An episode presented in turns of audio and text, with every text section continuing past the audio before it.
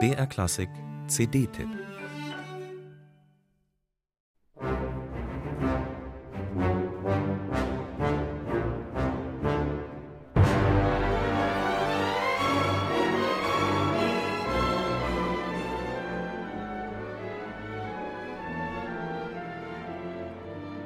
Der junge Prokofjew war auf Krawall gebürstet, wollte provozieren.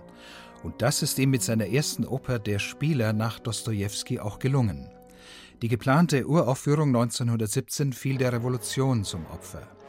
Später hat Prokofjew aus der Partitur wenigstens Porträts der vier Hauptfiguren für den Konzertgebrauch gerettet.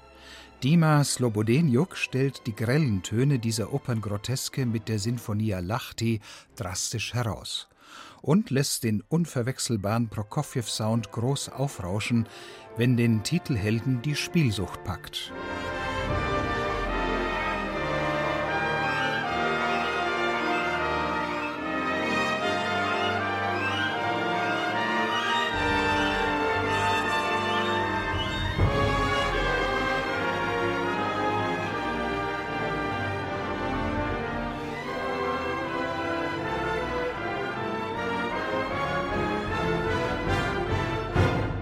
In der fiktiven deutschen Stadt Roulettenburg ist eine bankrotte russische Exilgesellschaft dem Glücksspiel verfallen.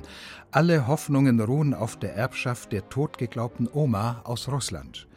Da taucht sie quicklebendig auf und verspielt gleich ihr ganzes Vermögen im Casino. Diesen bizarren Auftritt hat Prokofjew mit feiner Ironie gezeichnet.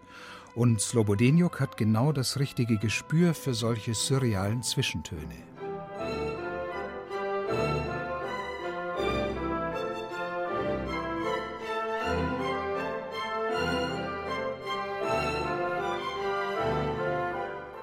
Der rhythmische Swing und die melodische Eleganz Prokofjews kommen auch in seinem letzten Ballett Das Märchen von der steinernen Blume prägnant zur Geltung, dank Slobodeniuk und seinem finnischen Orchester. Jetzt, nach den staatlichen Repressionen von 1948, wollte Prokofjew seinem Publikum gefallen, ohne sich anzubiedern. Mit einem populären Stoff und vertrauten musikalischen Formen hat er sich gegen die Zensur abgesichert.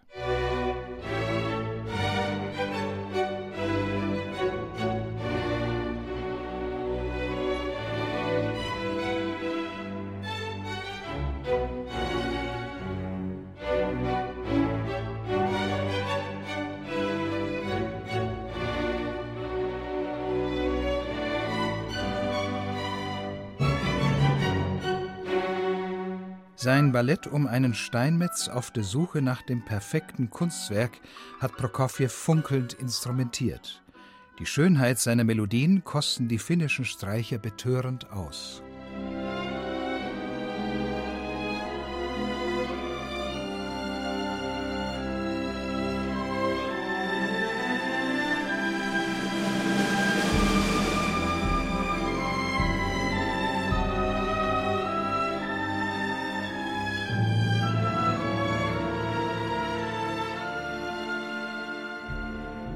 Slobodeniuk trifft genau die Balance zwischen der gläsernen Kühle und der suggestiven Emotionalität in Prokofjews Musik.